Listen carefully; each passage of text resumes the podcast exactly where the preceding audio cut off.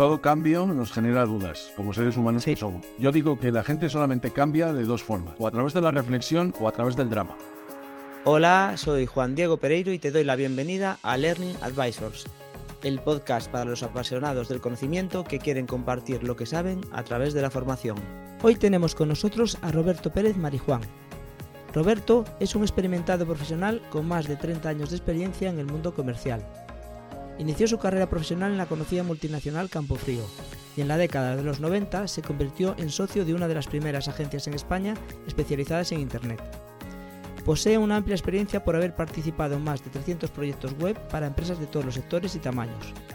En 2013, junto con Juan Romero Cruzat, fundó Suma Importancia, una destacada consultora de comunicación, marketing y ventas, desde la cual han brindado apoyo a cientos de startups y empresas innovadoras, ayudándoles a lanzar sus proyectos, sus productos y servicios al mercado.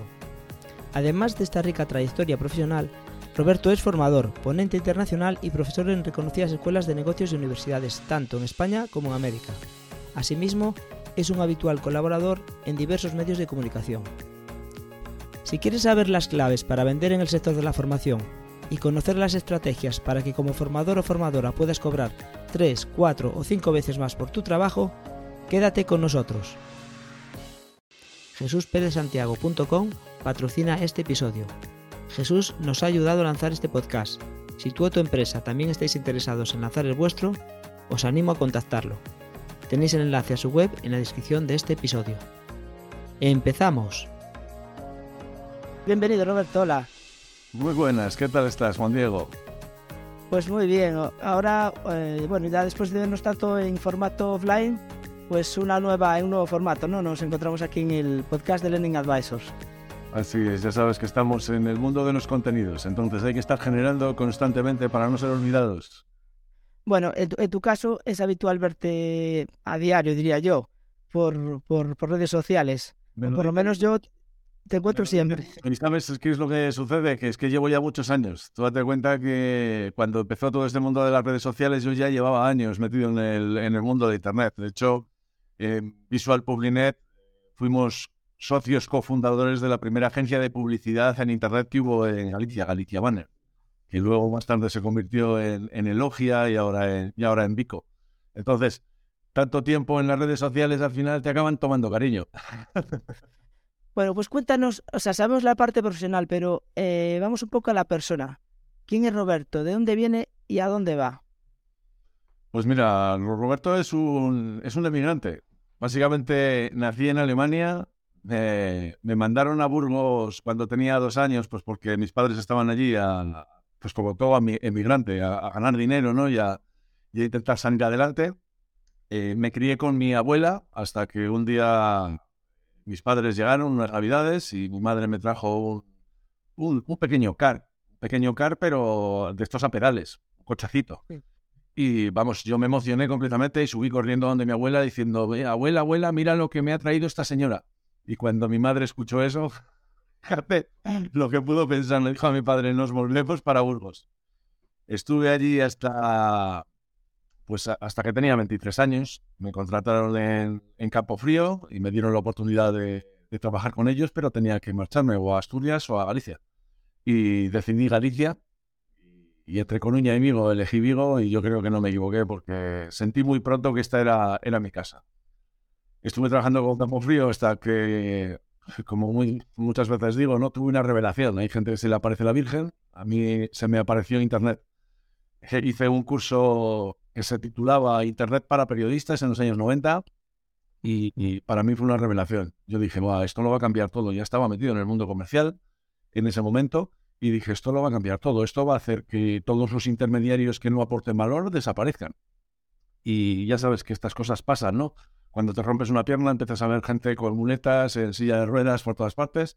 Pues yo la semana siguiente vi un anuncio en un periódico que ponía se necesitan comerciales para empresa de Internet en Vigo. Y dije, no me digas que ya hay empresas de Internet aquí en Galicia. Digo, voy a ver quién son. Y me encontré pues con lo que hoy sería una startup. Cuatro chavales que habían empezado en el 96 con, una, con un embrión de agencia digital, que básicamente de aquellas eran servicios integrales en Internet. Se hacía de todo, desde una conexión hasta un correo electrónico, los registros de dominios. y descubrí un mundo fascinante.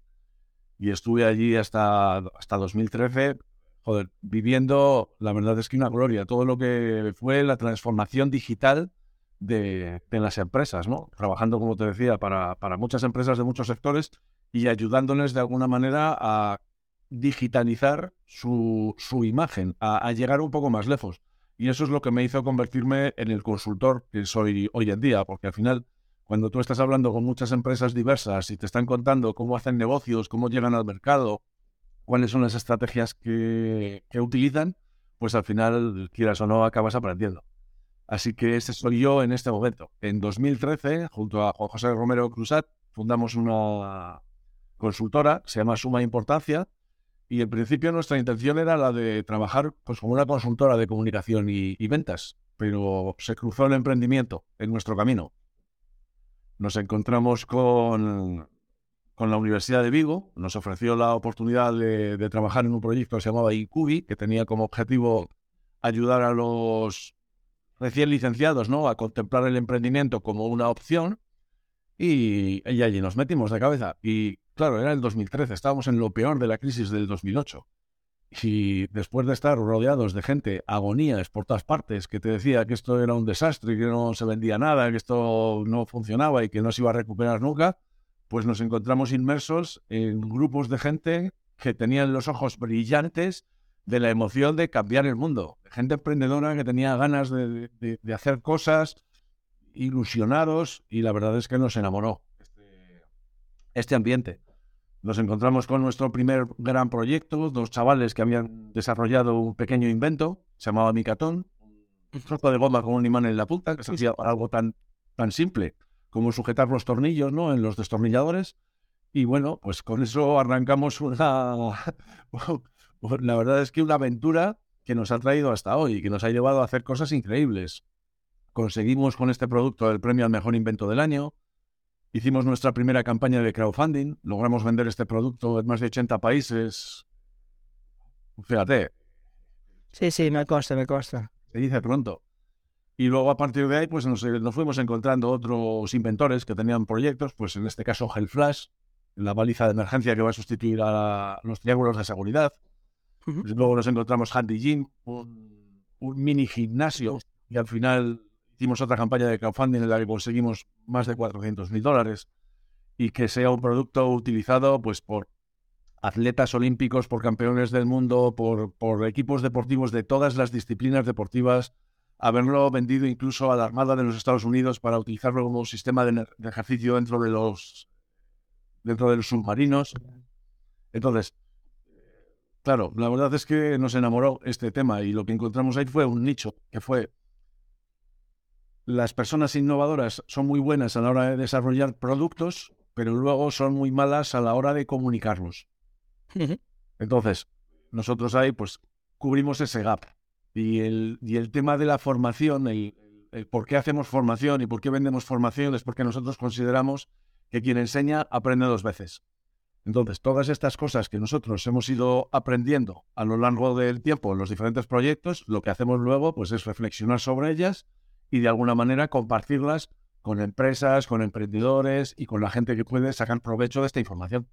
No, no, yo no sé si te acuerdas, pero yo era casi de alguna de esas personas que le brillan los ojos, porque yo creo que a ti te conocí en el 2012. ¿Cómo estás? En Visual Publinet y a Juan José Romero lo conocí también aún sin estar contigo, o sea, pero...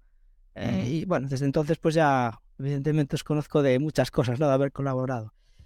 Muy bien, muy interesante, la verdad. Eh, eh, bueno, ya sé que tú tienes muchas facetas y te podría entrevistar para mil cosas, porque eres formador, o sea, consultor evidentemente en tema de ventas, eh, pero como sabes, el, podcast está orientado especialmente a formadores y, profesionales del sector de la formación, que tú conoces también muy bien. Mm. Y me gustaría un poco hablar un poco de, o sea, de tu parte comercial, pues que nos, que nos algunas pistas sobre la venta de formación o cómo los formadores pueden vender mejor. Pero, aunque parece muy obvio, eh, no sé si lo mejor sería empezar por la palabra vender. Porque, ¿sabes? Que siempre, o sea, a veces no, no la tenemos clara. Para, bueno, ¿qué, qué, qué es vender y qué significa, y qué significa aparte realmente vender quizás en el contexto de la formación? Fíjate, para mí la palabra vender tiene una definición clara. Vender es servir. Nada más. Fíjate que yo en mi perfil de LinkedIn tengo en la cabecera vendedor a mucha honra. Y no te puedes imaginar la cantidad de contactos que me ha traído esa frase, porque la palabra vender, el concepto de venta, está muy denostado. Mucha gente tiene la asociación, pues con esos momentos en los que la gente iba por las casas, llamaba y te vendía una enciclopedia aunque tú no la necesitases.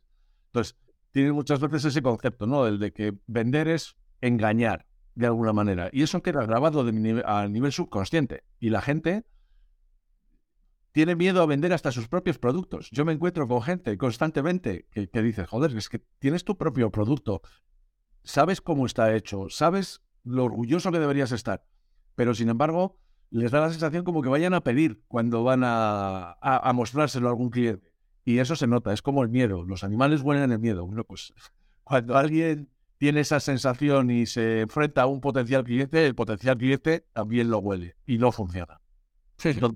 vender es servir, tan simple como eso. Vender es darle, proporcionarle a alguien una solución o una satisfacción a sus problemas o a sus necesidades.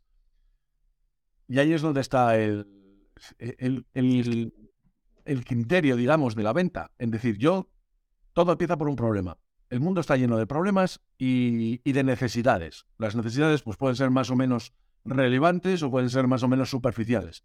Pero todo empieza por ahí. Todos esos problemas y todas esas necesidades se cubren con productos o con servicios. Y todos esos problemas y esas necesidades los sufren personas diferentes. Entonces, si tú eres capaz de dar una solución, porque la ventaja de los productos y los servicios es que no hay ninguno que sea perfecto. Todos de alguna manera son imperfectos. Y esto es lo que deja hueco para que un problema pueda solucionarse de 10, 15, 20, 30 formas diferentes. ¿Qué es lo que sucede? Que en el momento en que tú entiendes eso, detectas un problema y ofreces una solución, de lo que se trata es nada más primero, de encontrar quién sufre esa salud, ese, ese problema o tiene esa necesidad y de comunicarlo, que es lo que nosotros hacemos. En suma importancia, básicamente lo que hacemos es vender a través de la comunicación. Hacemos entender a quien sufre ese problema o tiene esa necesidad que nosotros tenemos una solución que le puede ayudar de alguna forma.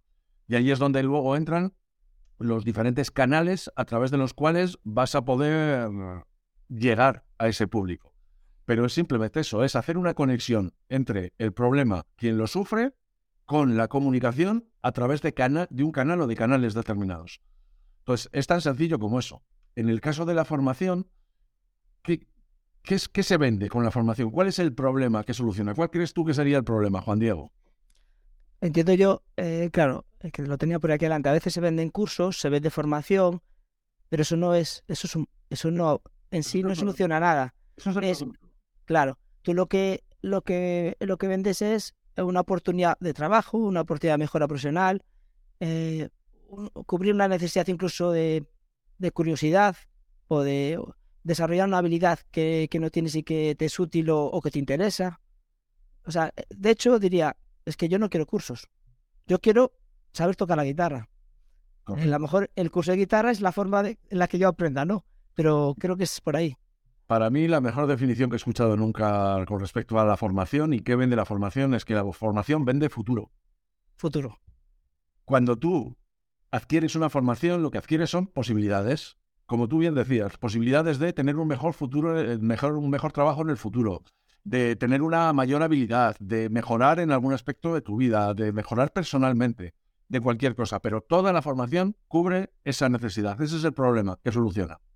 Entonces, eh, claro, el futuro tiene diferentes aspectos. Tiene aspectos personales, tiene aspectos profesionales. Mira, yo que fui un estudiante pésimo, pésimo. Llegué hasta COU, pues porque fue hasta donde llegué sin estudiar. En estos días me hubieran detectado o me hubieran diagnosticado de TDAH, ¿no? Pero vamos, sin ninguna, sin ninguna duda. Pero hubo un profesor que cuando cuando dejé de estudiar, entre comillas, ¿no? Cuando dejé de, de, hacer la parte, no sé cómo llamarla, la parte educativa formal o nada, ¿no? Sería la, sería la palabra. me dijo una cosa, me dijo, no dejes de estudiar nunca. Y fíjate que esto me lo dijo a, principios de los 90. No, esto no era tan normal entonces. De aquellas lo habitual era, terminas de estudiar y ya has estudiado, ya tienes todos los conocimientos años para ganarte la vida hasta que te jubiles. En este caso, él me dijo, mira, sigue estudiando, pero estudia con un criterio. Entonces lo que me dijo es, estudia algo que tenga que ver con el trabajo que estés desarrollando en ese momento. Claro, yo, con respecto a eso, claro, he, hecho cientos, miles de horas, te diría, relacionados con el mundo de las ventas, del marketing, de la comunicación, de todas estas cosas. Haz también por lo menos otro curso al año que tenga que ver con el mercado en el que tú estés, con clientes. Entonces yo me acuerdo de estar en Visual Publinet e ir a hacer cursos de e-commerce, donde yo sabía perfectamente que seguramente sabría tanto o más que la persona que lo iba a impartir. Pero claro, allí había otros 20, 30 alumnos que querían hacer una página web. Y luego, haz un curso que tenga que ver con tus intereses personales, con las cosas que te gusten a ti. Y yo ahí he hecho, bueno, empecé a jugar al golf con un curso de ese tipo y encontré una, y encontré una pasión, pero he hecho cursos pues, de, de temas de escritura creativa, eh, temas relacionados con la grafología, con temas de psicología, todo tipo de cursos relacionados con mis intereses personales. Hmm. Entonces, cuando haces esto, te das cuenta de que la formación cubre unos aspectos muy grandes de la vida. No solamente las partes profesionales, sino que te permite conocer personas, te permite conocer disciplinas, te permite unir. Yo, una de las cosas que hice con intensidad durante un tiempo es pensar en, bueno, ¿cuál es mi fortaleza? ¿Dónde, dónde yo doy lo mejor de mí mismo sin necesidad de mucho esfuerzo? Y la vida me llevó a este tipo de sitios. Yo tengo una gran capacidad para conectar información que de alguna manera está dispersa y no está conectada. Claro, cuando yo empecé en el mundo de la consultoría, por la mañana estaba con un tipo que vendía anclas, por la tarde con otro que vendía edificios, por la tarde con uno que se dedicaba a escribir. Entonces, cada uno de ellos tenía problemas y necesidades diferentes y diferentes formas de enfocar las cosas.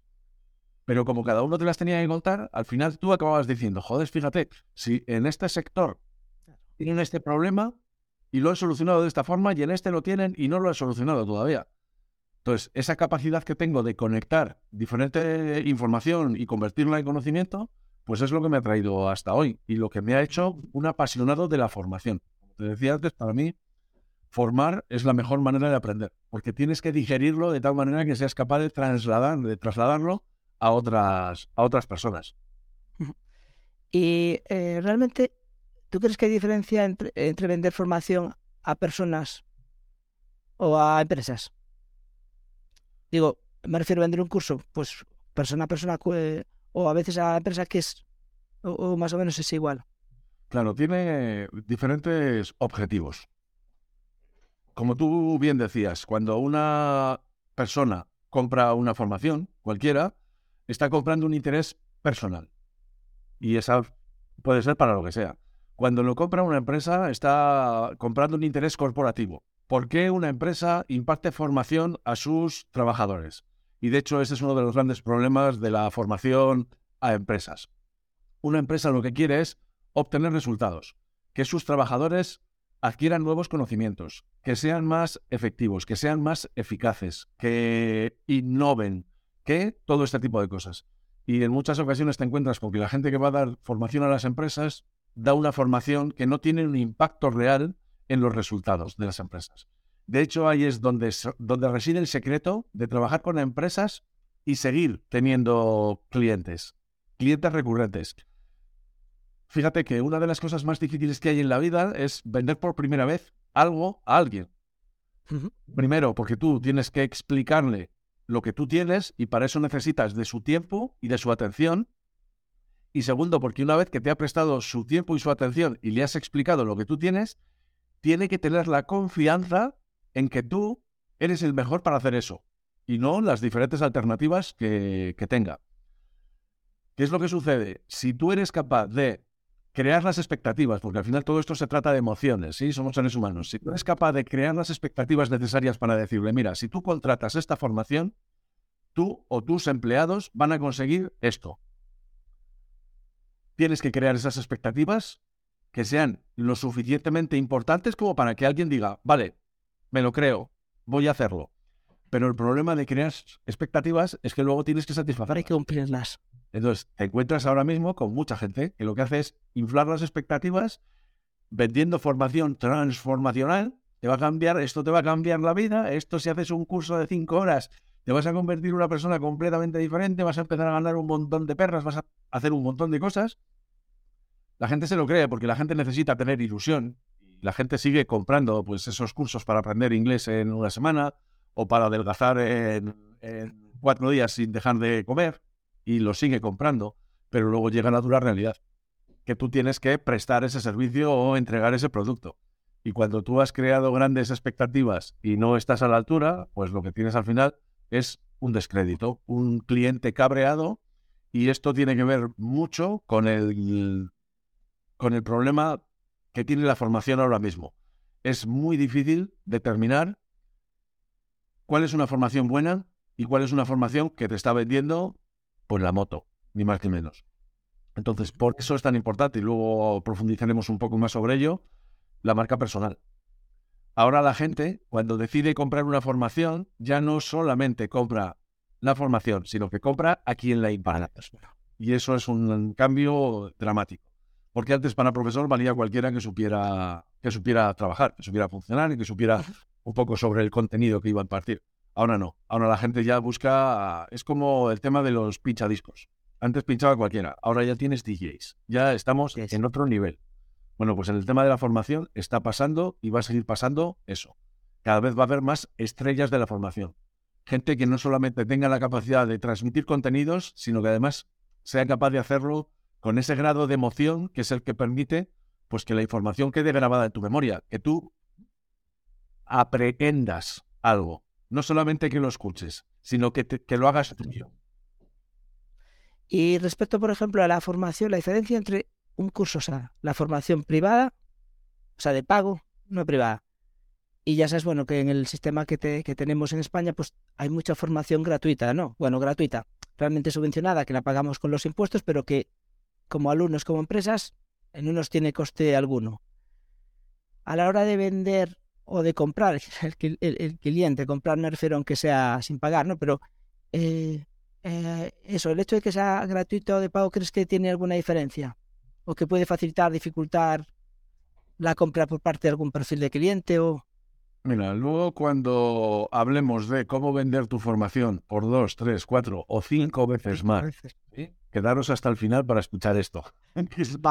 es el caramelo de este, de este video podcast. Cuando nosotros eh, hacemos formación, te das cuenta de que hay formación gratuita de un nivel excelente y formación de pago que es una auténtica caca, una auténtica basura. Entonces, el tema del pago muchas veces no es la diferencia.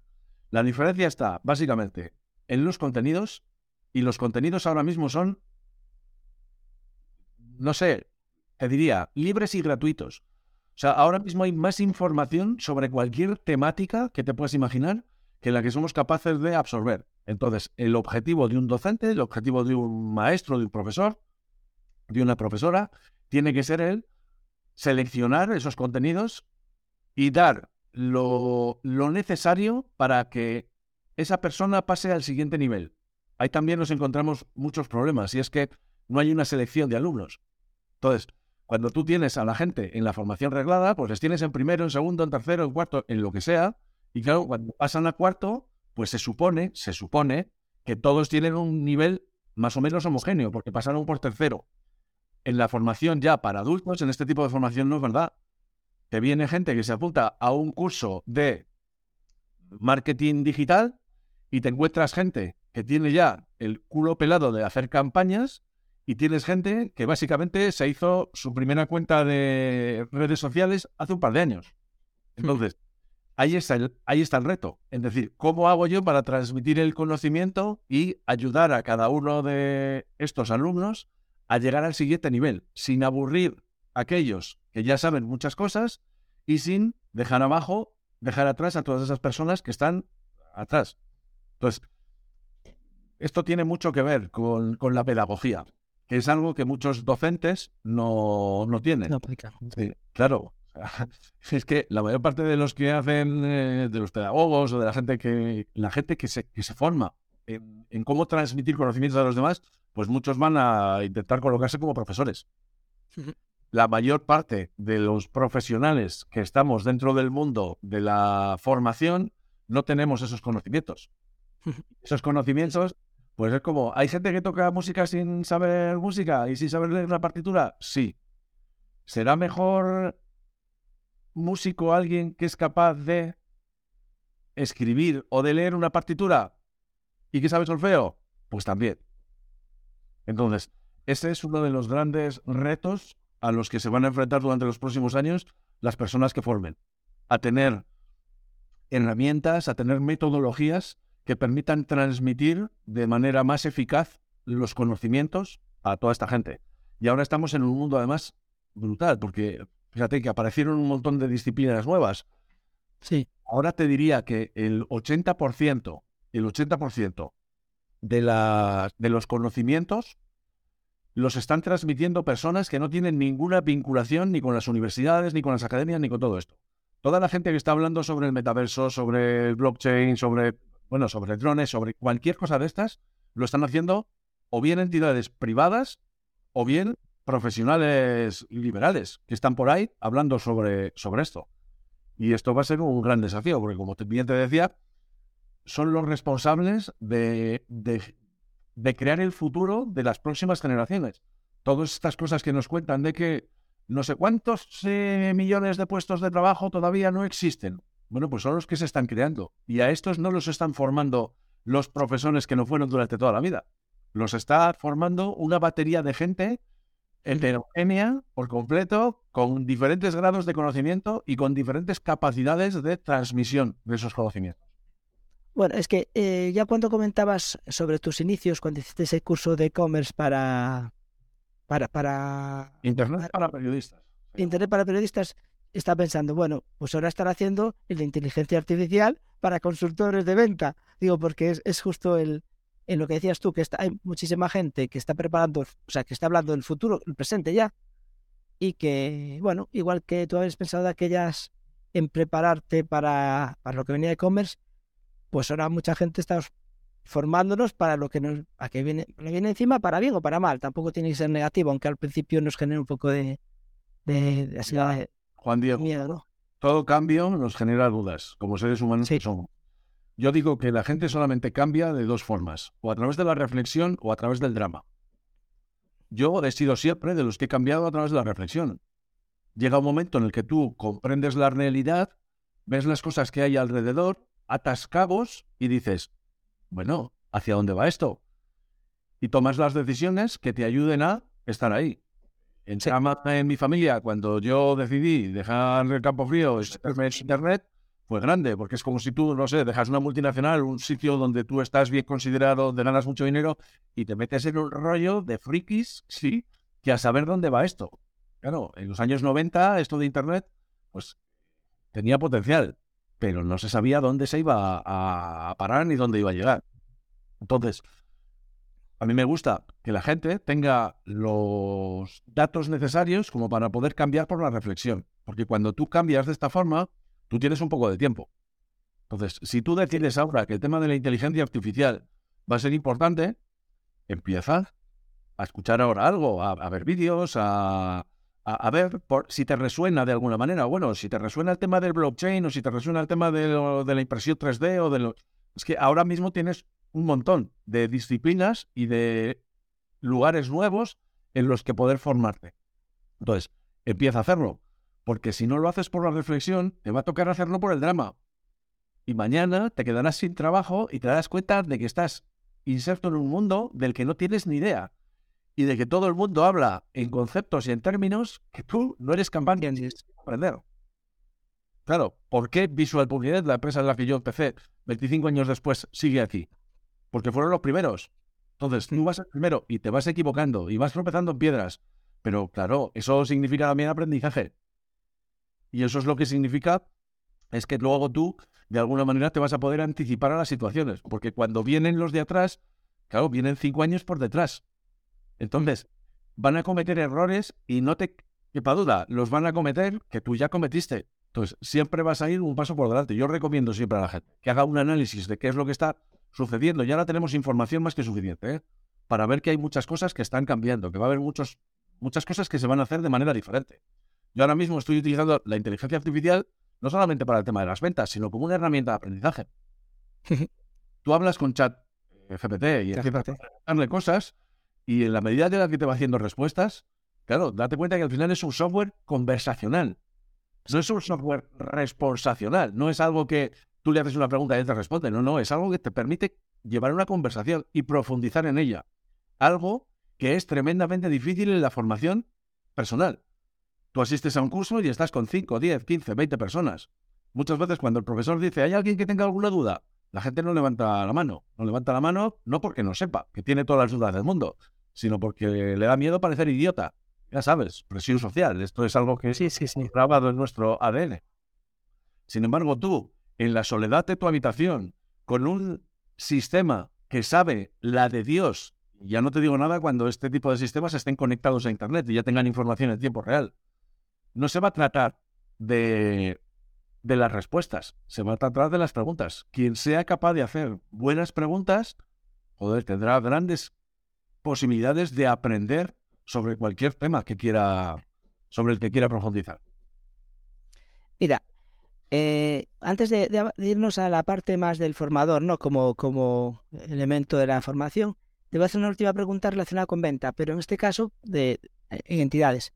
Eso, retomando lo que decía de que hay planes de formación públicos que cuando salen, pues hay entidades eh, especializadas en la formación que tienen muchos, muchos cursos y tienen que buscar muchos, muchos alumnos. Eh, ¿Cómo pueden, así, ya sé que esto, esto daría para un podcast, para cinco, para un curso entero, ¿vale? Pero así, a, priori, ¿cómo crees tú que una entidad puede destacar que tiene unos cursos muy, en teoría, en principio, muy parecidos a los otros, porque no hay, aquí el elemento del formador no se estila ahora mismo eh, eh, cuando, cuando se hace propaganda de este tipo de cursos, destacar aquí lo, quién está detrás. De hecho, es una figura anónima hasta que estás en el curso, por decir así.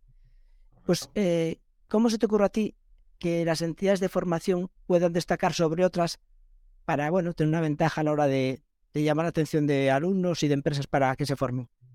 Pues mira, yo creo que la clave está en lo que se ha llamado PL, Personal Learning Environment, Plan Personal de Aprendizaje. Si tú como entidad haces un, ya no te digo ni siquiera un estudio, simplemente una reflexión sobre lo que sería el mapa de experiencia del cliente, el mapa de experiencia del alumno, tú te das cuenta de que muchas veces la gente hace cursos, pero los hace sin un criterio. En función de su tiempo, en función de su apetencia, en función del coste, en función de muchas cosas de ese tipo. La mayor parte de las personas no tienen la capacidad de hacerse su propio plan personal de aprendizaje. Esto es algo que en el en la formación reglada se ha hecho durante toda la vida. Si tú quieres ser arquitecto, bueno, pues tú sabes que tienes cuatro o cinco cursos y que durante cada uno de los cursos vas a tener que dedicar pues 20, 30, 40, 50 horas a materias determinadas. Y cuando tú hayas superado todas esas materias, tú ya eres arquitecto. Ya está. Esto, este concepto, que es un concepto que está muy bien, porque claro, tú no puedes convertirte en un especialista en nada si tienes conocimientos parciales ¿eh? hice un curso de Community Manager, luego hice un curso de... Vale, ¿y qué? O sea, para ser un profesional digital, ¿cuál, ¿qué es lo que tienes que hacer? Esto es algo que la mayor parte de las entidades a las que tú te refieres no han hecho.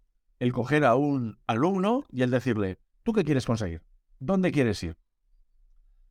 Estamos yendo además a contenidos más prácticos, donde hay menos paja y y donde hay más sentido. Esto, por ejemplo, lo han entendido muy bien los de, los de Microsoft a través de los microcursos de e-learning que, que hacen en, en, en, LinkedIn. ¿Sí? La gente ya no quiere un curso genérico. Muchas veces la gente lo que quiere es conocimientos específicos y sobre todo conocimientos que puedan poner en práctica rápido. Porque el problema es, todavía a día de hoy seguimos teniendo dos perfiles de alumnos. Tenemos los perfiles de gente que quiere formarse porque, bueno, habría tres. Perfiles de gente que se quieren formar porque quieren poner su estrellita en el currículum. Entonces, quieren hacer un curso, ¿por qué? Pues porque piensan que ese curso les puede ayudar a conseguir trabajo, a mejorar su futuro de alguna manera. Mm, ¿Aprende? No. O sea, simplemente su único objetivo es tener el título. Tener el título. Ya está. Con que me den el título, se acabó. Otra gente que lo hace por porque le gusta. O sea, porque hay gente que tenemos pasión por el aprendizaje. Hay gente que le, así como hay gente que le gusta leer o hay gente que le gusta, no lo sé, jugar a un determinado deporte, hay gente que su afición en la vida es aprender. Porque cuando tú aprendes cosas, pues al final tienes capacidad para relacionarlas con otras y para generar soluciones. Y la vida, como decíamos, está llena de problemas, está llena de... Cuanto más conocimiento tienes, más capacidad tienes para resolver esos problemas. Claro, el conocimiento es algo radicalmente distinto a la información. Tú puedes tener un montón de información y ser un completo inútil, porque no sabes cómo aplicarla. El conocimiento se genera cuando tú coges la información y la aplicas y la pones en marcha. Y no solamente eso, cuando tú eres capaz de poner en práctica aquello que has aprendido de forma habitual, tú eso lo integras y ya pasas a ser una persona sabia, una persona que ya no solamente tiene el conocimiento, sino que sabe perfectamente dónde, cómo, cuándo y con qué intensidad aplicarlo. Esto es algo que no se está viendo. De hecho, ya ves que en las universidades pasa. La gente sale de la universidad y dice, bueno, ¿qué sabes hacer? Pues no sabes hacer nada. O sea, vas a tener que estar por lo menos dos o tres años trabajando para entender la, importancia y la colocación de todas esas cosas que aprendiste. De hecho, fíjate que ahora está pasando algo totalmente revolucionario. Cuando yo era joven, FP era para los que no, para los que no valían para estudiar. Si sí, sí. para estudiar, te mandaban FP.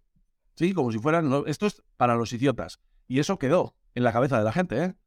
Hay muchas personas que siguen pensando eso. ¿Qué es lo que sucede? Claro, la FP tiene un grado de conocimiento importante, Sí, no es para idiotas, tienes que estudiar, pero luego tiene un porcentaje de práctica infinitamente mayor que el que pueda tener la universidad. Con lo cual, la gente que sale de FP igual sabe un poco menos de teoría, pero es capaz de aplicarla mucho mejor y mucho antes. Sí, sí. Entonces, te encuentras con que ahora, claro, cosas que les ves y dices, es que no tiene sentido ninguno. Terminas la universidad y haces un máster. Y básicamente lo que estás haciendo es superponer teoría a la teoría. Sí. Cuando un máster lo normal sería hacerlo, pues después de, no sé... ¿Cuánto estás trabajando? De 10 años y es un sistema de actualizarse. Estaría bien. ¿Qué es lo que ves? Que ahora los universitarios, en vez de hacer un máster, se van a hacer un ciclo superior o un ciclo medio, lo, que sea. Y cuando terminan de hacerlo, dice, en el momento en que me metí yo a hacer una carrera, que me podía haber hecho un ciclo superior o dos ciclos, incluso. Entonces, eso está cambiando mucho la información antes era importante porque era escasa y estaba en pocos sitios. Entonces, eso tenía sentido en un mundo en el que la información era valor, era oro, como decía, ¿no? La información es poder. Pero en un mundo como en el que estamos, donde la información sobrepasa todas nuestras capacidades, el problema no está en tener información, ni en tener acceso a ella. El problema está en saber cómo utilizarla en saber cómo integrarla, en saber cómo mezclarla, cómo combinarla. Y eso es lo que nos está enseñando en, digamos, eh, de forma arreglada. Por eso te decía, las, las entidades a las que te refieres creo que tendrían una gran posibilidad si se pusiesen del lado del alumno y dijesen, ¿cómo puedo yo ayudarte a convertirte en el profesional o en la persona? Porque date cuenta lo que te decía antes. No se trata solamente de aprender cosas que tengan que ver con, el trabajo.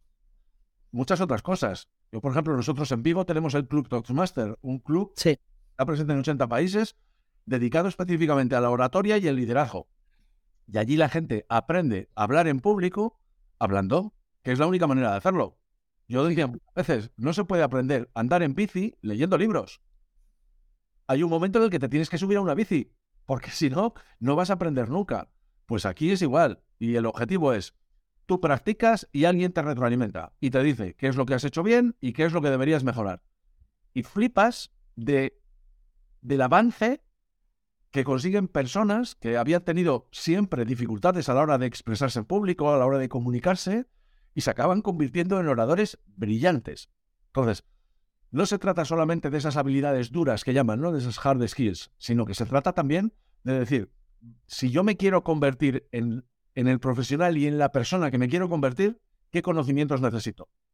Y muchas veces nosotros no tenemos la capacidad de hacerlo.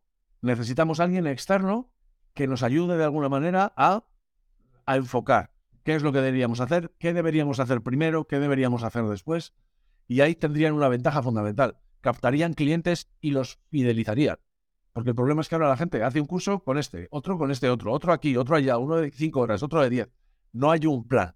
Y en la vida nos decimos que trabajamos mucho con emprendedores en el plan comercial, decimos, todo lo que no es planificar es improvisar. Y la gente tiende a obtener peores resultados cuando improvisa que cuando planifica. Cuando planifica. estoy, estoy, muy de acuerdo. Yo, nosotros estamos haciendo a veces ese tipo de, de captación de alumnos y lo que hacemos es itinerarios, pensando en los perfiles, en determinados perfiles de determinados sectores. De, de, forma que, aún sin saber o sin tener un control exacto de la calidad de los cursos, porque a veces es difícil hasta, hasta que se hacen. De, de hecho, un mismo curso impartido por una entidad que tiene el mismo contenido impartido por otra puede ser bueno o malo en función de la tutorización, de los contenidos que ha usado de bases. Ya no son el esquema, o sea, que no es fácil, pero me parece, o sea, me gusta que lo que has dicho porque va un poco por la línea de, de cuestiones que estamos haciendo en mi caso y que me parece aparte súper acertado. Es el típico campas de pensar en el perfil de cliente y qué valor le aporto. y, el valor, y el valor muchas veces aporta en, en ayudarle a conocerse, sí. en, ayudarle a ver, en, en, ayudarle a conocer sus capacidades. Hay gente que en una tarea o en una situación da unos resultados brillantes sin prácticamente ningún esfuerzo, porque le sale de manera natural, y hay otros casos en los que tiene que invertir sudor, sangre y lágrimas y los resultados son penosos. Entonces, tienes que ayudarle a la gente. No tienes que saberlo todo. Tienes que intentar alinear tus capacidades, tus, tus habilidades con aquellos conocimientos que son importantes. Yo me canso en proyectos en los que estoy de mentoring para chavales jóvenes, de decirles, porque claro, ellos escuchan, es que el trabajo está en las empresas tecnológicas. Y ellos dicen, joder, es que a mí no me gustan los ordenadores es que a mí no me gusta programar, es que a mí no me gusta tal, es que yo me llevo mal con la tecnología. Eso es un error. Todas las empresas tecnológicas tienen puestos de trabajo que no tienen nada que ver con la tecnología. Y una empresa de energías renovables o una empresa que se dedica al tema de los drones o una empresa que se dedica a vender bitcoins, tienen personas que tienen que saber de contabilidad, tiene personas que tienen que saber de comunicación, de ventas, de marketing, de, de todo lo que hay alrededor de la empresa. Entonces el tema es, para tú trabajar en una empresa tecnológica, no tienes que formarte en habilidades duras tecnológicas. Pero eso sí, tienes que saber de qué va. ¿Sí? No puedes pretender trabajar en una empresa y no tener ni idea ni del contexto en el que estás, ni del sector, ni de los avances, ni de todo ese tipo de cosas. Pero ahora estamos en un momento revolucionario, en un momento increíble de la historia, donde hay la posibilidad de empezar de nuevo, desde prácticamente desde cero, en multitud de, de, de sectores diferentes. Si tú te, te, te, convertías en abogado en los años 80, tú salías a un mercado donde había abogados que llevaban 50 años ejerciendo, que tenían sus bufetes, que tenían ya sus clientes, que, que, que no había nada. Ahora tú sales como abogado y si te especializas, pues no lo sé, en temas de criptomonedas o en temas de, de seguridad digital o en cosas de ese estilo, a todos estos que llevan 50 años les adelantas por la banda. Sí. No saben ni por dónde va el tema.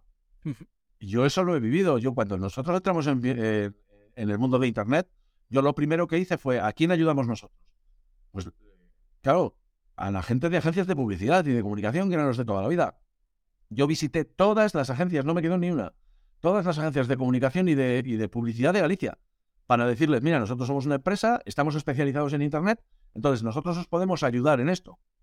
Bueno, pues nadie nos hizo caso, porque pensaban, esto de Internet es una... Esto de dónde va, esto no sé qué. La gente va a seguir haciendo anuncios, va a seguir contratando publicidad en prensa, en televisión, en no sé qué, no sé cuál. Nos obligaron a crear un nuevo sector. Y hubo un momento en el que cuando las agencias de publicidad se quisieron dar cuenta, las empresas puras de Internet estaban seis años por delante. Sí, muy, muy, muy cierto eso. Eh, bueno, eh, llevamos ya una gran parte del podcast y habrá gente que, que en base al título dirá, pero ¿cuándo van a hablar de eso? ¿Cuándo van a hablar de eso? Así que vamos a hablar de formadores, ¿no? Eh, es un ámbito que, que a, nosotros, a los dos nos compete. Y empezaría con la pregunta de cuáles crees que son las estrategias más efectivas para que un formador muestre su valor y destaque en un mercado que está saturado, donde hay muchos formadores de las mismas materias, ¿no? ¿Cómo, ¿Qué dirías? Lo primero, eh, para nosotros hay tres fases que son indispensables a la hora de conseguir resultados en ventas. Yo llevo gran parte de mi vida obsesionado no con vender, sino con que la gente me compre. Entonces, he desarrollado siempre sistemas que permitan que, en vez de tener que andar yo llamando a las puertas, sea la gente la que llame a la mía. Esto tiene mucho que ver con el concepto este de marca personal. Para que tú tengas resultados, tú necesitas tres cosas. Primera, la gente necesita, para hacer una compra, necesita información. Necesita saber qué es lo que ofreces. Y cada sector es un mundo en esto, ¿eh? Cada sector necesita que el cliente sepa unas cosas. En este caso, pues la gente sabrá, querrá saber eh, cuáles son los contenidos, querrá saber cuáles son los resultados, querrá saber cuáles son la, la, novedad o la innovación que hay, querrá saber las condiciones, querrá saber las formas de pago, querrá saber lo que sea. Pero la gente necesita saber cosas sobre esto. ¿eh? Una vez que la gente sabe lo que tú estás ofreciéndole, que ahí la gente es muy mala, porque la gente tiende a comunicar desde su, desde su propio yo, lo que saben ellos, y no hacen ese ejercicio de decir, tengo que comunicar desde el punto de vista del otro, de quien lo va a recibir y de qué es lo que sabe. Nosotros, como estamos imbuidos dentro de nuestro conocimiento, damos por hecho que la gente sabe lo mismo que nosotros. Y eso no es verdad. Ni en cuanto al contenido, ni en cuanto a la forma de expresarlo, ni a las palabras que utilizamos. Entonces, cuando tú dices, vale, yo voy a comunicar a la gente de tal manera que la gente entienda lo que yo estoy comunicando, lo que le estoy diciendo. La siguiente fase es la confianza.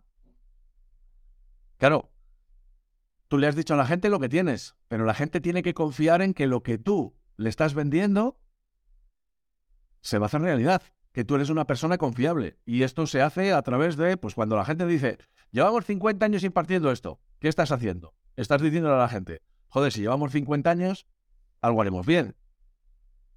Y luego lo haces pues a través de los premios que has recibido, a través de una aparición en, prensa, a través de los comentarios de tus propios clientes, de, de todo este tipo de cosas. Esto es lo que da solvencia de alguna manera.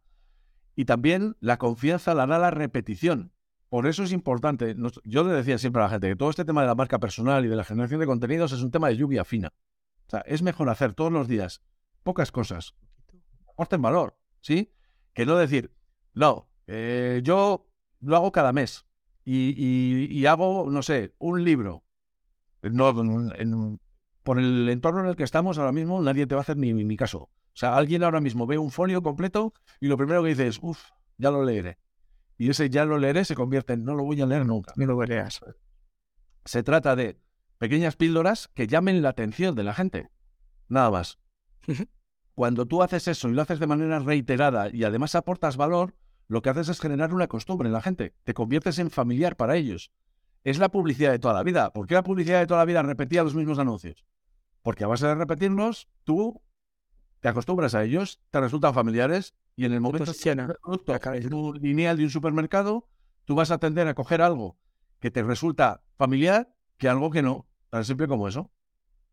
Y la tercera, después de informar y confiar, es emocionar.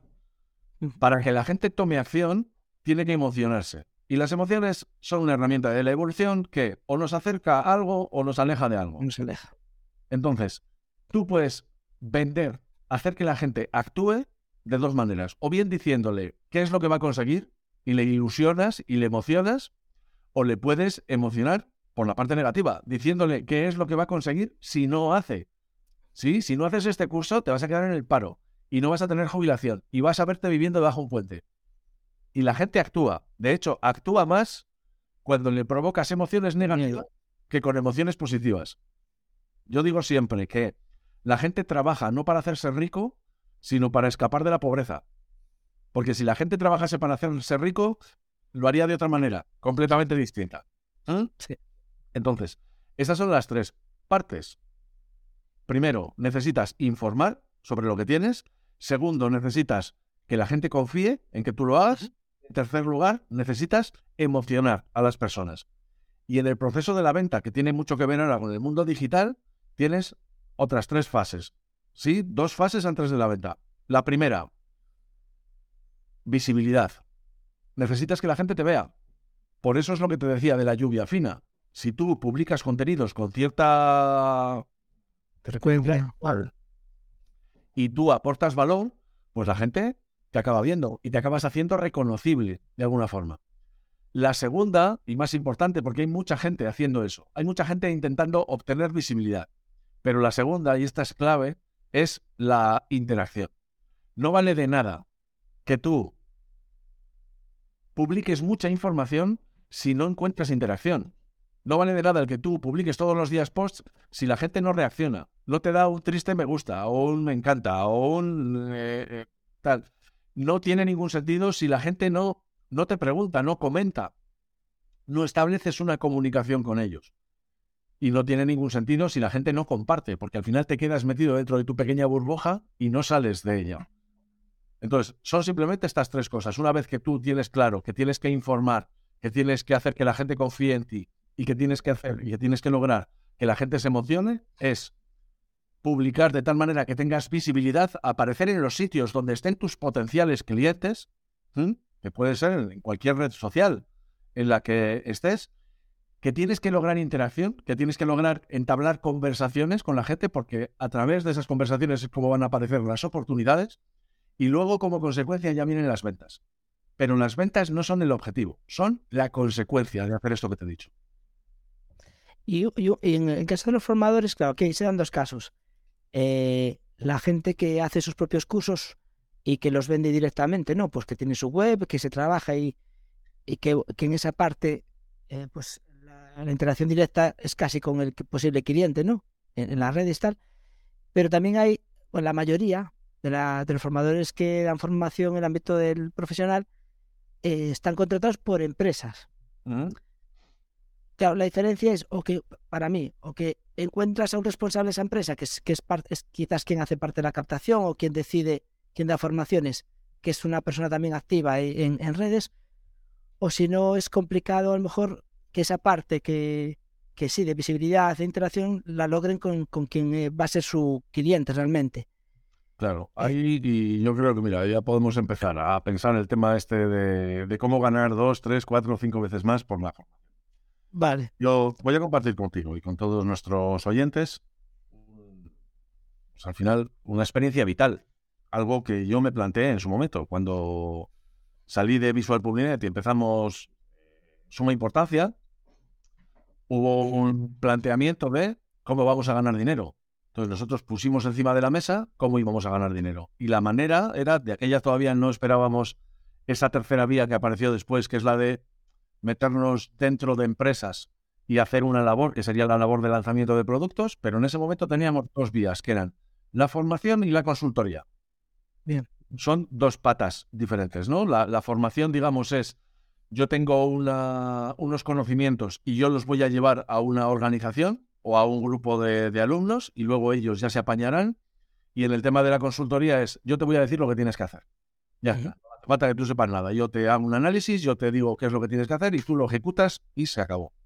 Entonces, cuando decidimos meternos en el tema de la formación, primero lo que tuvimos que decidir es sobre qué podíamos formar. Y ahí es donde tienes que hacer un análisis, es decir, ¿en qué puedo formar yo? Bueno, pues yo podía formar en este caso pues con temas relacionados con comunicación, con temas relacionados con la oratoria, porque me gustaba mucho y había practicado mucho durante muchos años, con el tema de la tecnología, porque llevaba 13 años trabajando en una empresa tecnológica. Podía dar formación relacionada con el ámbito de las ventas, con el ámbito del marketing. Tenía un campo, la verdad es que bastante amplio. Entonces, dices, bueno, pues, ¿por dónde tiro? Lo primero que tienes que hacer es ver por dónde va el mercado. Entonces, hay ciertos conocimientos donde hay una competencia brutal y en algunos casos ciertos conocimientos para los que no hay ninguna tracción, no hay mucha gente interesada en eso. Entonces, de todos esos conocimientos y de todas esas habilidades que tienes, lo primero que tienes que hacer es decidir cuáles son aquellas que resultan más interesantes. Y una vez que tú has determinado eso, lo que tienes que hacer es un ejercicio de quién paga por esto. Y esto es revelador, porque tú te das cuenta de, vamos a ver, ¿quién paga por formación? Y tú dices, bueno, pues me puede pagar, por ejemplo, pues una academia, me puede pagar una, una persona, que yo haga un curso y una persona me pague. Me puede pagar un, un, ayuntamiento o un, cualquier tipo de administración que me haga un tipo de cosas de este tipo. Me puede pagar la universidad, contrata a profesionales para que vayan a dar charlas sobre algo. Me puede pagar una escuela de negocios. Eh, me puede pagar una plataforma de Internet. Me puede pagar cualquiera. Y cuando tú haces un listado de todo eso, te das cuenta de que casi casi te diría, el mismo conocimiento es remunerado de maneras completamente distintas. Sí. Esto se, se hacía muy, muy... Hay una, no sé cómo llamarle, una especie de cuento, ¿no? En el que un padre le decía a su hijo, mira, tengo aquí este coche que tiene más de 60 años y, te, lo voy a, te lo voy a dar. Pero antes quiero que hagas una cosa, quiero que vayas al, al pueblo y le enseñes esto. Y claro, le dice, que se lo enseñe al chatarrero, que se lo enseñe a un particular, que se lo enseñe a un especialista en colecciones. Entonces el chatarrero le dice, este coche vale 20, 20 euros, no te doy más. Casi me tienes que pagar tú por hacerlo. La persona de la calle pues le dice, pues mira, este es un coche de tal, te doy mil euros. Pero sin embargo, cuando va al coleccionista le dice, te doy 300.000 euros, porque este es un coche muy especial. Entonces, con el tema de la formación pasa lo mismo. Si tú vas a impartir formación en una academia, pues te dirán igual que te pagan 6, 8, 10 euros la hora y se quedan tan altos. Por la misma formación en una escuela de negocios, te pueden pagar 300 euros la hora. Si haces la formación en Internet y eres capaz de hacerlo de la manera correcta, tú puedes ganar 2.000 o 3.000 euros la hora. Yo me he ido a dar charlas por ahí a, sitios donde por una hora de charla, por una hora de, de llámale formación, al final no deja de ser, no deja de ser eso. Sí, sí. He pagado 2.500 euros por una hora, que dices, hostia, si yo tengo que conseguir ese dinero trabajando para, pues eso, para una academia normal, tendría que echar ahí 200 horas. Entonces, el tema es, una vez que tú sabes que tu conocimiento hay diferentes actores que paguen por ello, tienes que determinar quién es el que paga más. Y luego, cómo lo tienes que vestir. Porque lo que te digo, la, el conocimiento es el mismo. A mí me contrata una empresa y me paga 2.500 euros por darles una charla y le doy el mismo conocimiento que le doy a una serie de chavales que, se lo hago gratis. Porque es una cosa que me parece que es, no sé, mi ONG particular. Y el conocimiento es el mismo. Lo que se diferencia es el envoltorio. Claro, tú no puedes presentar la misma propuesta a una academia que a una escuela de negocios. Tú no puedes vestirte de la misma manera Sí, a mí es una de las cosas que me ha llamado la atención. Yo no tengo una carrera y no puedo un máster. Pero sin embargo soy profesor en decenas de másters. ¿Qué dices? Bueno, ¿cómo es posible que alguien no pueda realizar un máster, adquirir ese conocimiento y sin embargo pueda impartir? ¿Cómo lo haces? A través de, de tu experiencia y de tus resultados. Y esto, volvemos otra vez, tiene que ver con la marca personal. Porque cuando tú hagas cualquier propuesta, y me da lo mismo que sea a una academia, a una institución, a una escuela de negocios, a cualquiera, ¿qué es lo que va a hacer la gente? Va a buscar en Internet a ver quién es este, porque recuerda lo que hemos dicho al principio. Ya no se trata tanto de los contenidos, sino de la persona que los transmite y de cómo lo hace, de los resultados que consigue. Entonces, de todas estas cosas tiene que quedar pozo. Cada vez que tú haces un curso, Tú tienes que coger a un par de alumnos y tienes que decirles, ¿te importa grabarme un vídeo? ¿Te importa escribirme aquí? ¿Qué es lo que te pasó? ¿Qué es lo que te... Es lo que hacemos muchos docentes. Cuando terminamos una clase, les decimos, ¿qué te llevas hoy? El simple hecho de recoger el testimonio de esas cosas que se llevan te va a ayudar en el futuro.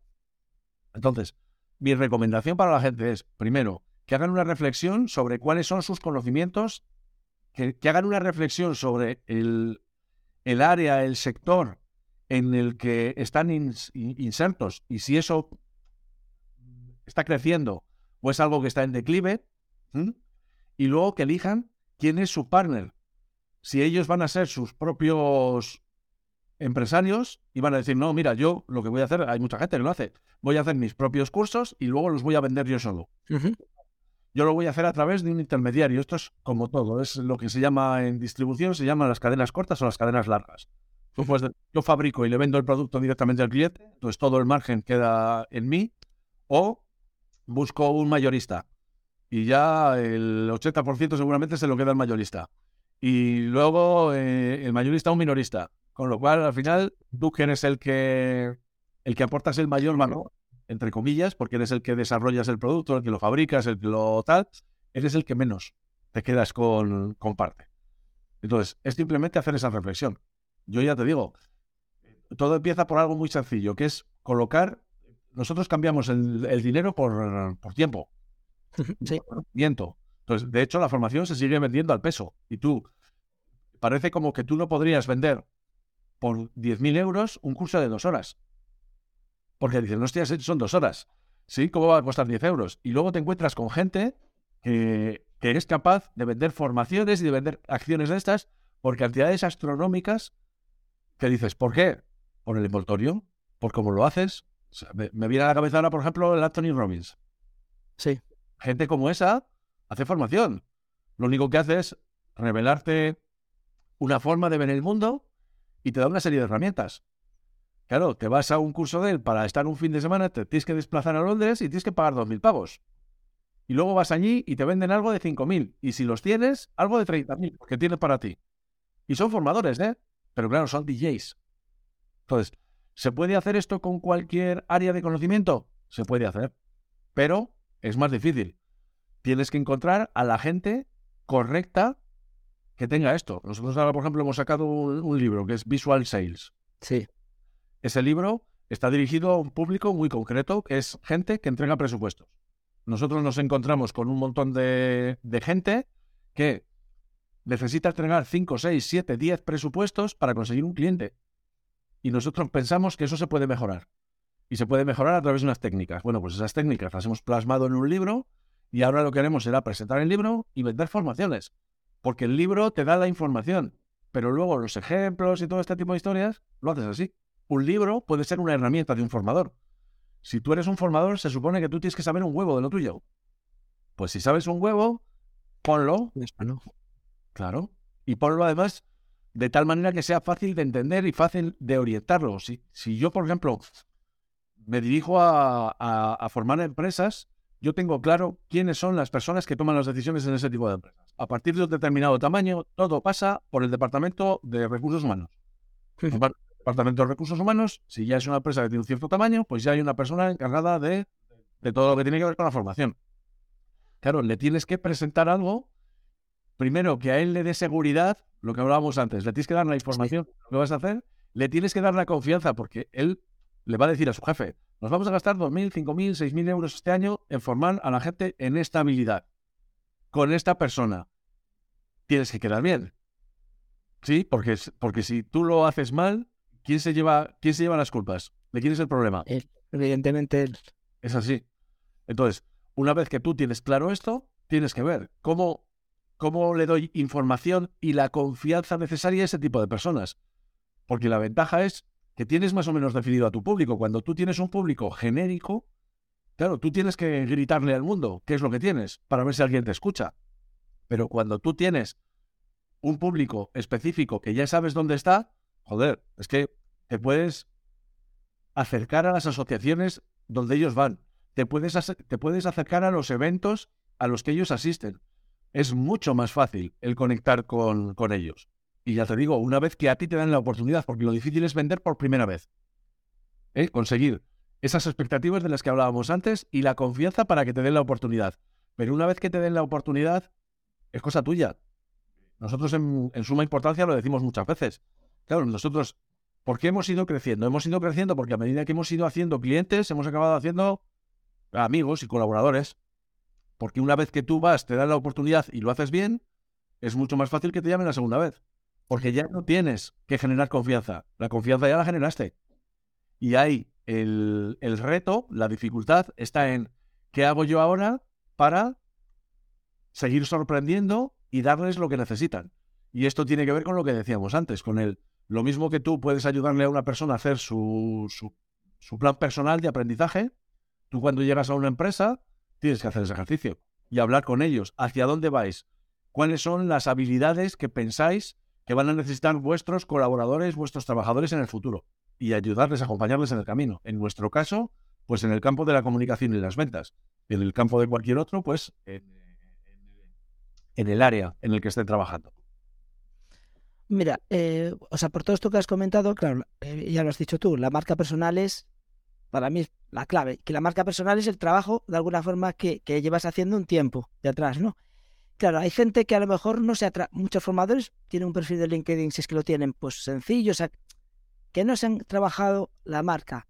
Y, y la gente tiende a pensar que es tarde para empezar cualquier cosa. No, claro, el tema, eh, por ahí voy.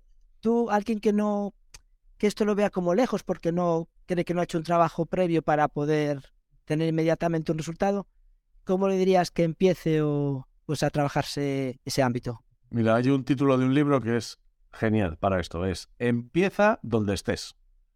O sea, el problema es que tú imagínate, eh, vamos a correr la maratón de Nueva York, ¿sí?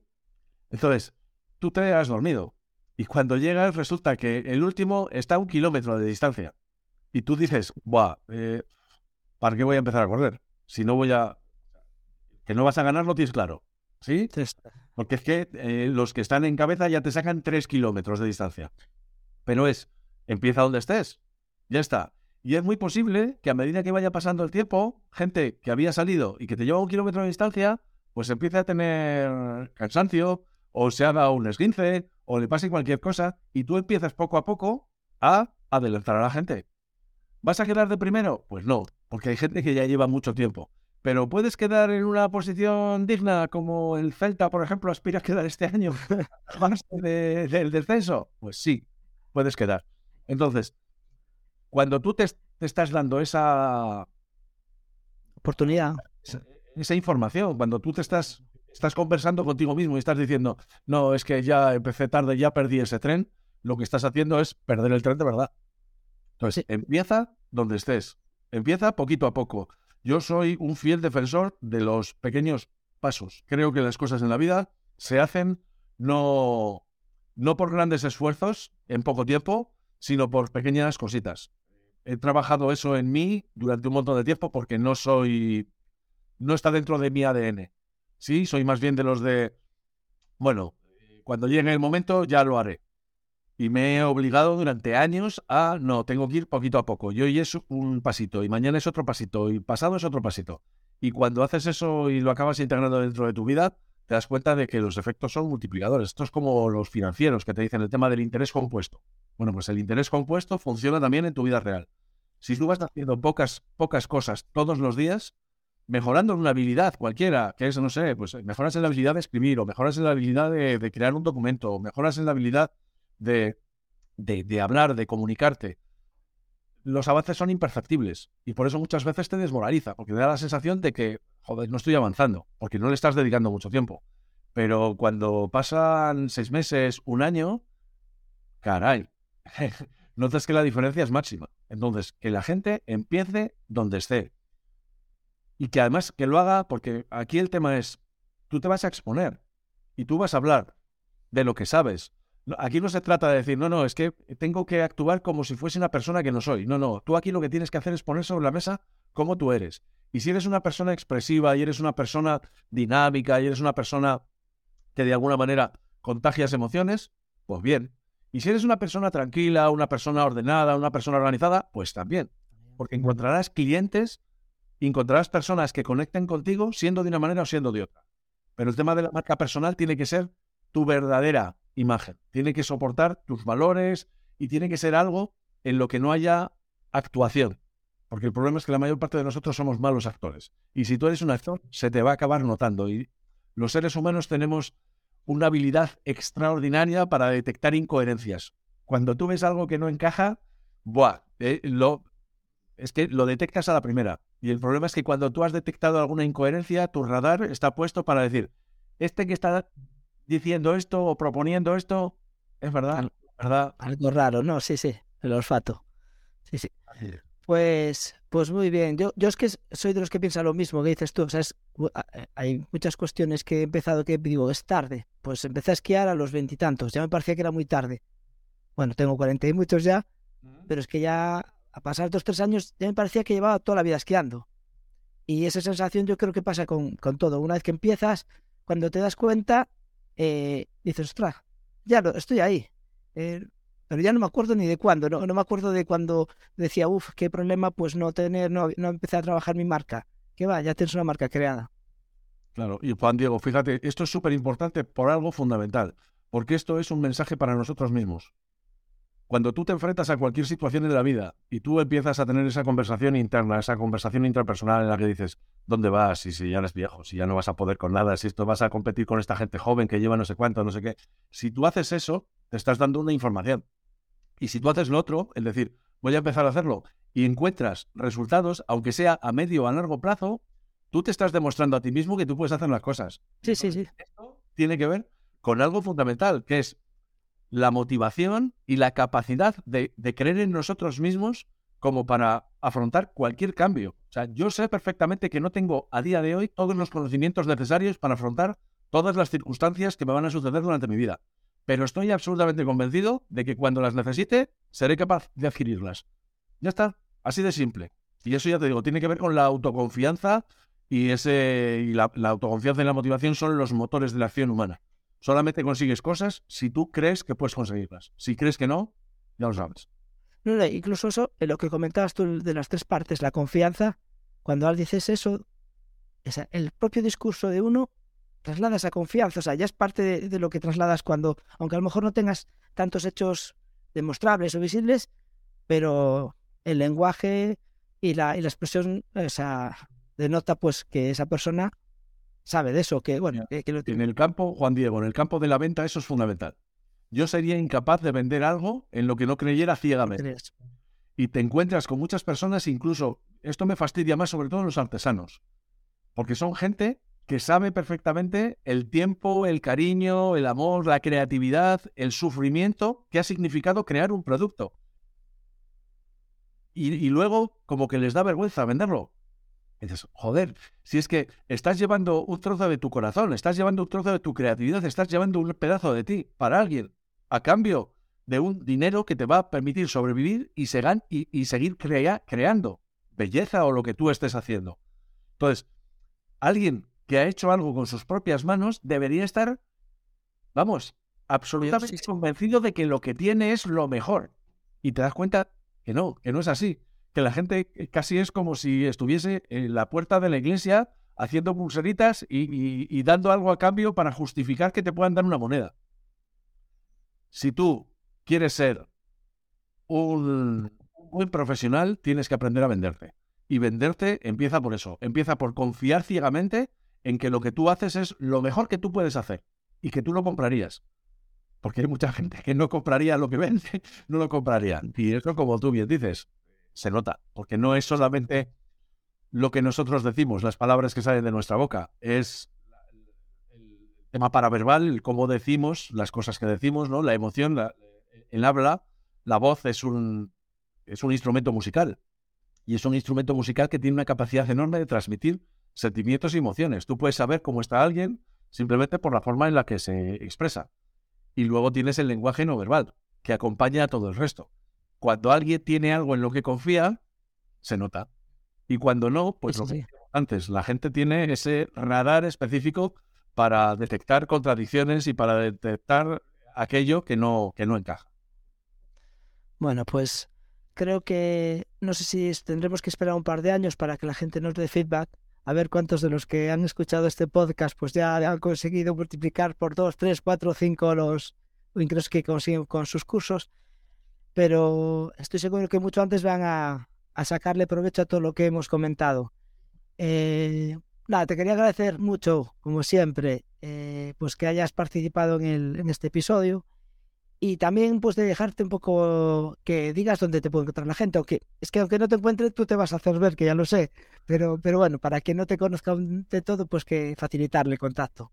Bueno, pues mira, una de las cosas que hice pronto y que hice con acierto fue colocar mi nombre completo. Yo soy Roberto Pérez y seguramente en el campo de los Roberto Pérez podría competir con cientos de miles de personas en el mundo, pero de segundo apellido soy Marijuán. Entonces, ese sí que es un apellido que es bastante... Sí, sí. entonces, me he presentado en todos sitios como Roberto Pérez Marijuán y, es- y, y de hecho he tenido hasta conflictos con gente de la prensa diciéndole, no, no, a mí me pones Roberto Pérez Marijuán. Si no te cabe, lo pones en dos líneas, pero por eso, porque forma parte de mi marca. Entonces, simplemente poniendo Roberto Pérez Marijuán en Internet, bueno, salen ahí miles de resultados. Porque date cuenta que yo practico con el, lo que estoy diciendo, no lo estoy diciendo por haya leído un libro, ¿sí? Me consta. desde mil, pues fíjate, desde que entré en internet, que fue en el 99, primero en los foros, antes de que aparecieran las redes sociales, y luego dándome de alta en redes sociales que ya han desaparecido, muchas de ellas. Que esta es otra de las cosas que me parece importante transmitir. Uno de los bloqueos que tiene la gente a la hora de empezar a hacer cosas es tener ese síndrome de necesito saber que lo que haga va a funcionar. Yo esto lo he aprendido de los emprendedores. Los emprendedores hacen las cosas aunque no las tengan todas consigo.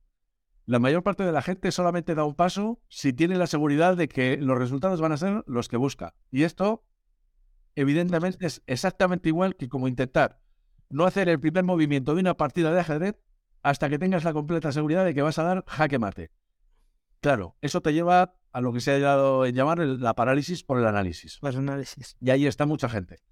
Aquí tienes que empezar a andar sin saber a dónde vas a ir, pero sabiendo que, que vas a tener la posibilidad, porque ahora tú tiras por este camino, pero el día de mañana ves que el camino es otro y lo que vas a hacer que hacer es desviarte. Y no pasa nada. Estamos en un momento de incertidumbre, estamos en un momento de oportunidades. Entonces, la actitud no es la de antes, que era buscar la seguridad.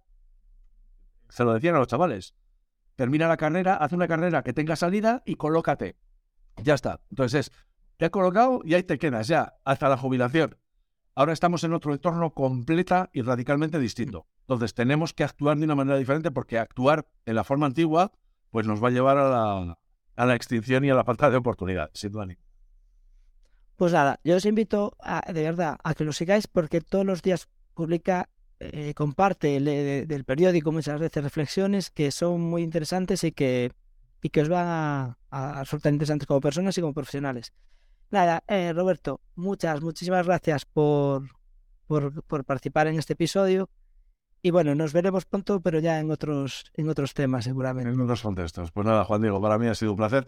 Creo que a lo largo de este ratito hemos compartido ideas que pueden florecer en la mente de la gente, porque al final se trata de eso. Se trata de compartir ideas que la gente pueda hacer suyas, que la gente pueda debatir también, ¿por qué no? Porque de las cosas que hemos dicho, pues habrá seguramente algunas que la gente dirá, pues no estoy de acuerdo con eso, pues está muy bien.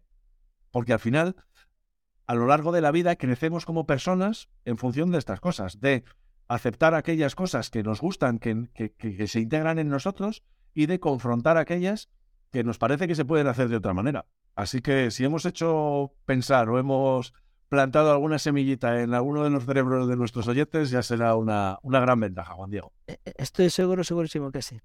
Bueno, pues muchas gracias y nos vemos en, en otra ocasión. Hasta la Chao, Roberto. Chao. ¿Quieres mejorar como formador o formadora y crecer profesionalmente? Inscríbete en la newsletter de wicab.com, wekab.com. Gracias por escucharnos y que la formación te acompañe.